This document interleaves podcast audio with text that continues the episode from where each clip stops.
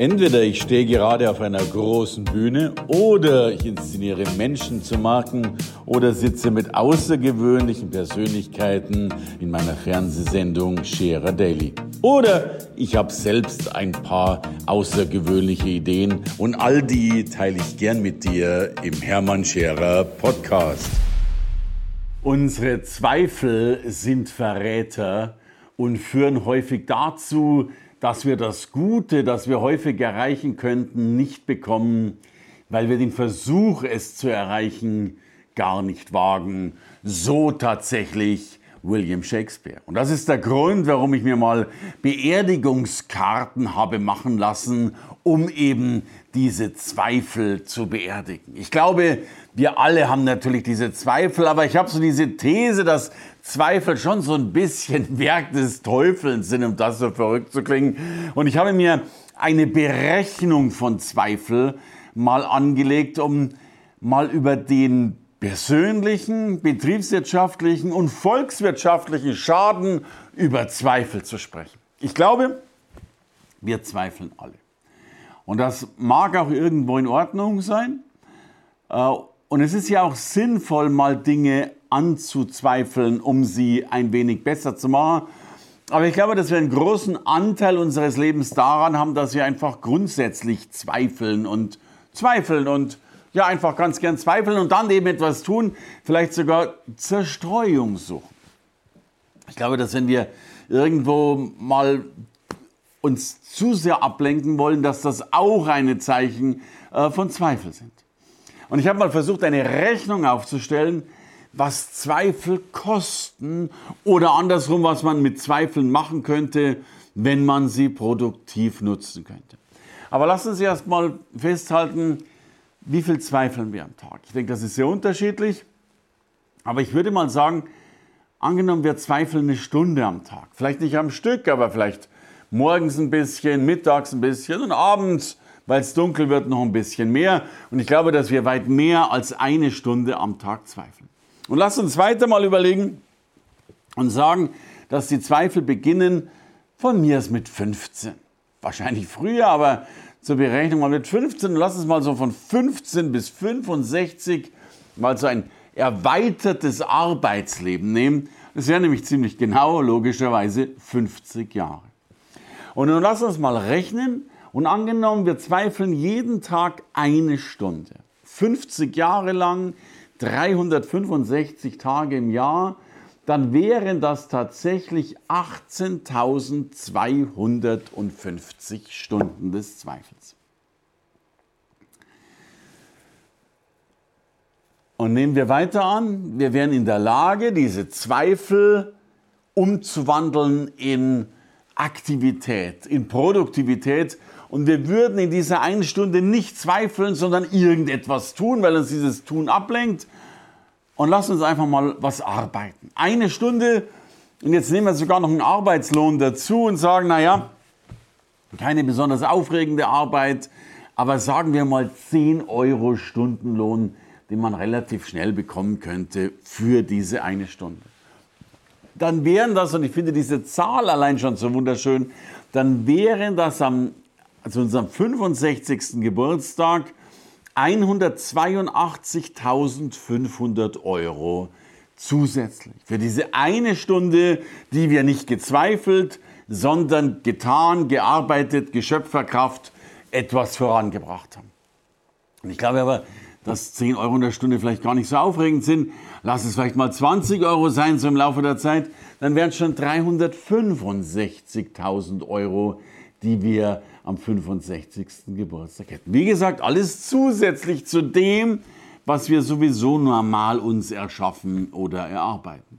Ich will aber noch weiter gehen und sagen, wenn wir aber etwas jeden Tag eine Stunde tun, in einer Sache uns jeden Tag üben, dann werden wir darin immer besser. Und es passiert etwas ganz anderes, was in meinen Augen das Wichtigste ist im Leben, das Entscheidendste ist für uns für unsere Tätigkeit, für unsere Kinder, nämlich das, was die Psychologen Selbstwirksamkeitsüberzeugung nennen. Also, du tust etwas, du hast etwas selbst getan, Du warst wirksam, du hast also nach dieser Tätigkeit, nach dieser Stunde festgestellt, das hat ja funktioniert, die Welt ist eine andere, da ist etwas erschaffen worden, was auch immer, der Schreiner hat etwas geschreinert, der Texter hat was getextet, äh, der, der Sportler hat sich in seiner Kondition verbessert, in seiner sportlichen Fähigkeit. Also kurzum, diese Stunde hat etwas bewirkt. Und weil sie etwas bewirkt hat, bewirkt sie in der Regel auch etwas mit uns, nämlich dass wir selbst feststellen durften, dass wir wirksam waren. Und aus dieser Feststellung entwickelt sich etwas, was eben die Psychologen Selbstwirksamkeitsüberzeugung nennen. Dass man also die Überzeugung bekommt, dass wenn man etwas tut, dass sich auch was ändert. Das scheint mir in meinen Augen das Wichtigste zu sein, was wir unseren Kindern mitgeben können und natürlich auch vielen Erwachsenen. Und wenn uns das gelingt, nach dieser Stunde oder nach diesen mehreren Stunden eine Selbstwirksamkeitsüberzeugung äh, zu bekommen, dann wird doch auch klar, dass wir in dem, was wir tun, immer besser werden. Und wenn wir immer besser werden, bekommen wir logischerweise eine größere Wertschätzung dessen. Und wenn wir eine größere Wertschätzung unserer Arbeit bekommen, bekommen wir damit auch eine größere Wertschöpfung. Das heißt, vielleicht sind diese 20 Euro gar nicht mehr so ganz in Ordnung in unserem Rechenbeispiel. Vielleicht werden es viel mehr sein. Viele, viele Fachkräfte verdienen wesentlich mehr. Egal, ob das um was sich der Elektriker ist, der Heizungssaniteur, ganz viele Handwerker haben relativ schnell auch Stundenlöhne von 30, 40, 50, 60, 70, 80, 90, 100 Euro und Spezialisten logischerweise noch viel mehr. Das heißt, wenn ich jetzt mit 100 Euro rechnen würde pro Stunde, um zumindest mal dieses Gedankenmodell zu Ende zu bringen, dann wären das, wenn wir jeden Tag, ich wiederhole das nochmal, wenn wir jeden Tag nur eine Stunde unseres Lebens nehmen und diese Stunde nicht mit Zweifel, nicht mit Zerstreuung, äh, ja, verändern, sondern diese Zerstreuung und Zweifel in eine Tätigkeit fließen lassen, dann wären das nach wie vor 18.250 Stunden.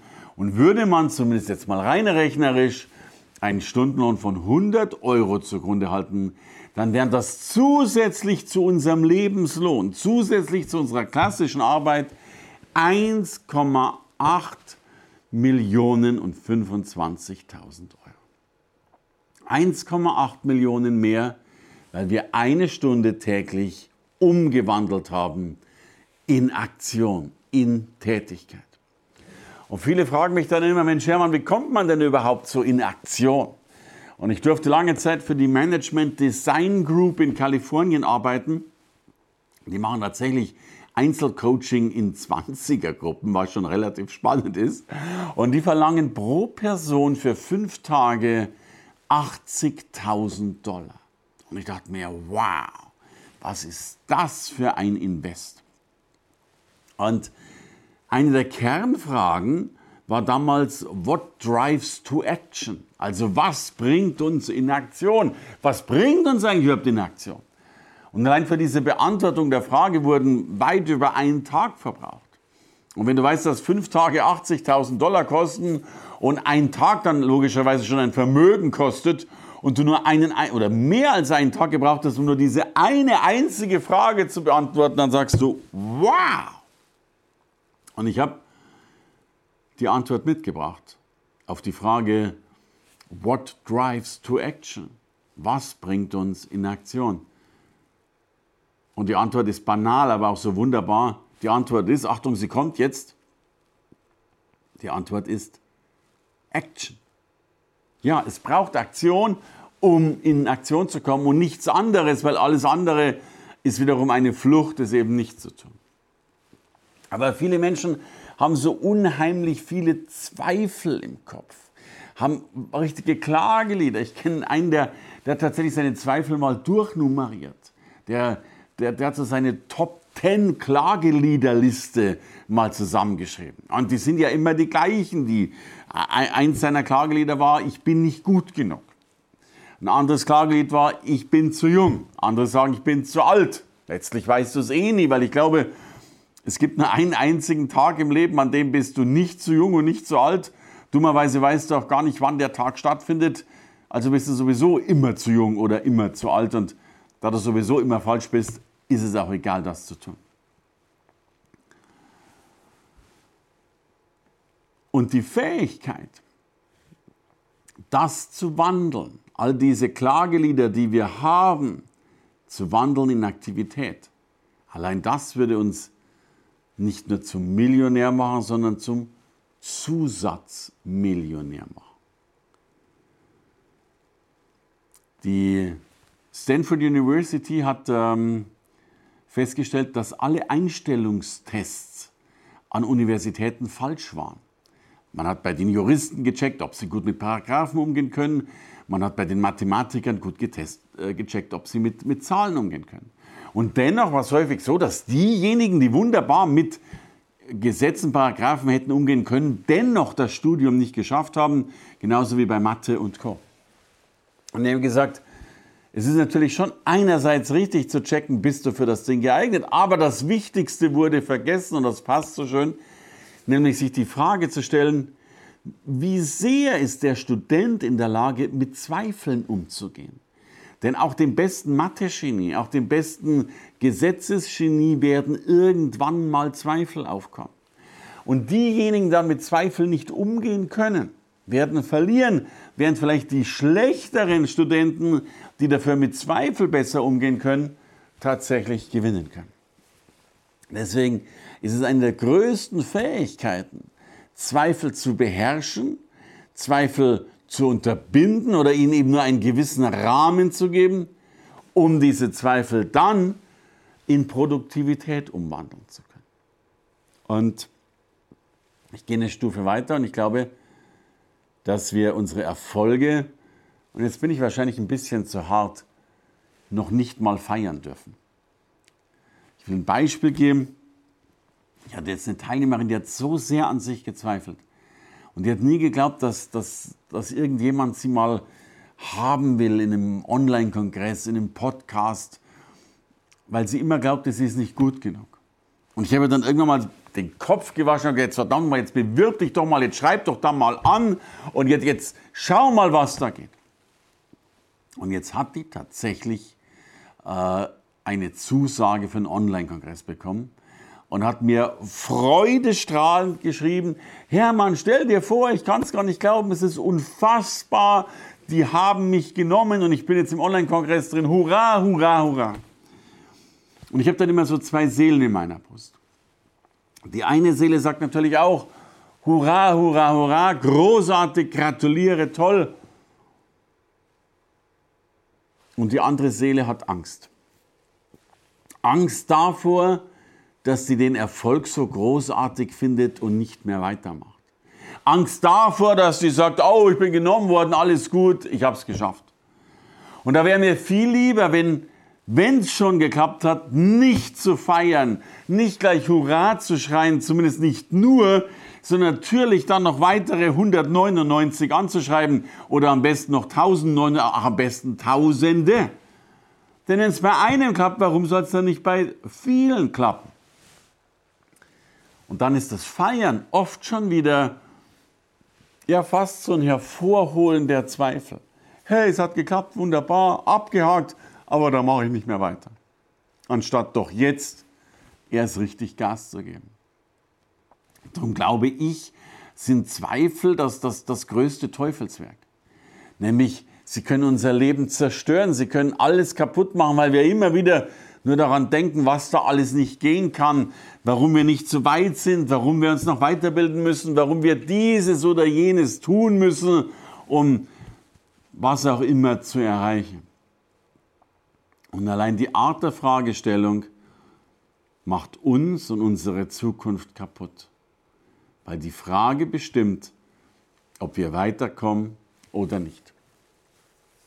Einmal im Jahr fliegen wir nach New York City und sind dort bei, bei Lee Strasberg, der wohl renommiertesten Schauspielschule der Welt. Und es ist eines der aufregendsten Erlebnisse, äh, die Tage in New York zu verbringen.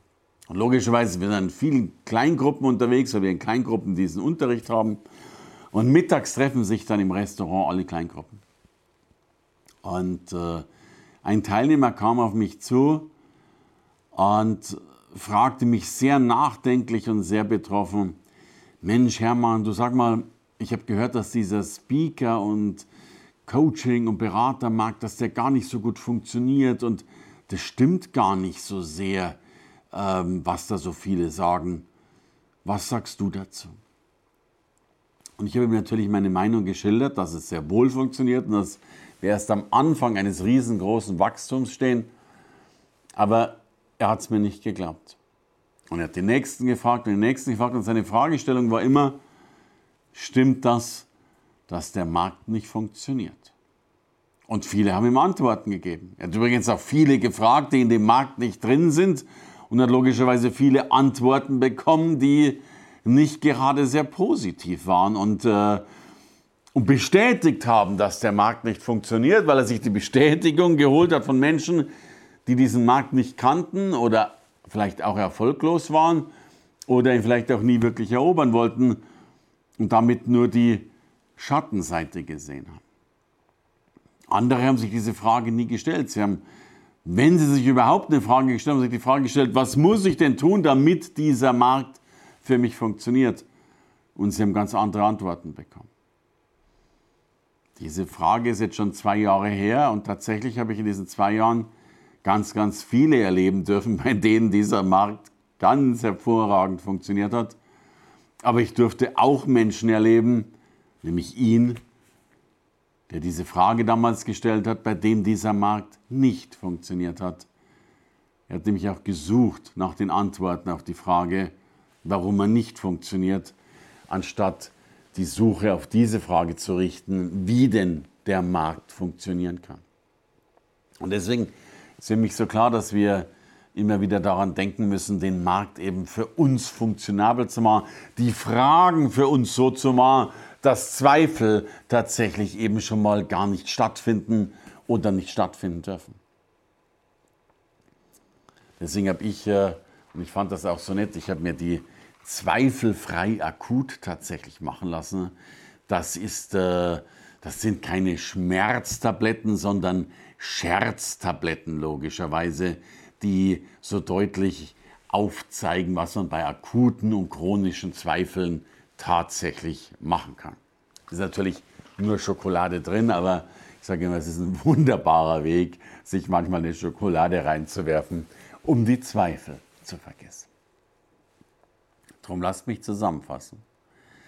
Wenn du zwischen deinem 15. Lebensjahr und deinem 65. Lebensjahr jeden Tag eine einzige Stunde nimmst, von der ich glaube, dass wir sie alle haben, und diese Stunde änderst in etwas Produktives, und wir jetzt, ja, ich gebe zu, eine Milchmädchenrechnung und in dieser Stunde vielleicht sogar 100 Euro verdienen würdest, dann wären das 1,8 Millionen zusätzlich in deinem Leben. Zusätzlich. Stell dir vor, es wären zwei Stunden, es wären 3,6 Millionen. Richtig viel Geld für das, wie man Zeit verbringen kann, wie man Zweifel in Produktivität und in Schöpferkraft umwandeln kann. Und wie sagte Shakespeare so schön, unsere Zweifel sind Verräter und führen häufig dazu, dass wir das Gute, das wir häufig erreichen könnten, nicht bekommen, weil wir den Versuch, es zu erreichen, gar nicht erst wagen. In diesem Sinne, es gilt, die Zweifel zu bezweifeln, um die Selbstwirksamkeitsüberzeugung voranzubringen um das Potenzial in uns zu wecken, zu fördern, herauszubringen, das uns zu Großartigem bewegt. Und darum macht es manchmal Sinn, die Zweifel dieser Welt zu begraben. Danke fürs Reinhören in den Podcast. Wenn du mehr von mir wissen willst, komm zu meiner Veranstaltung Hermann Scherer Live. Infos und Sonderkonditionen für dich als Podcast-Hörerin oder Hörer findest du unter www.hermannscherer.com/bonus. Bis bald im nächsten Podcast.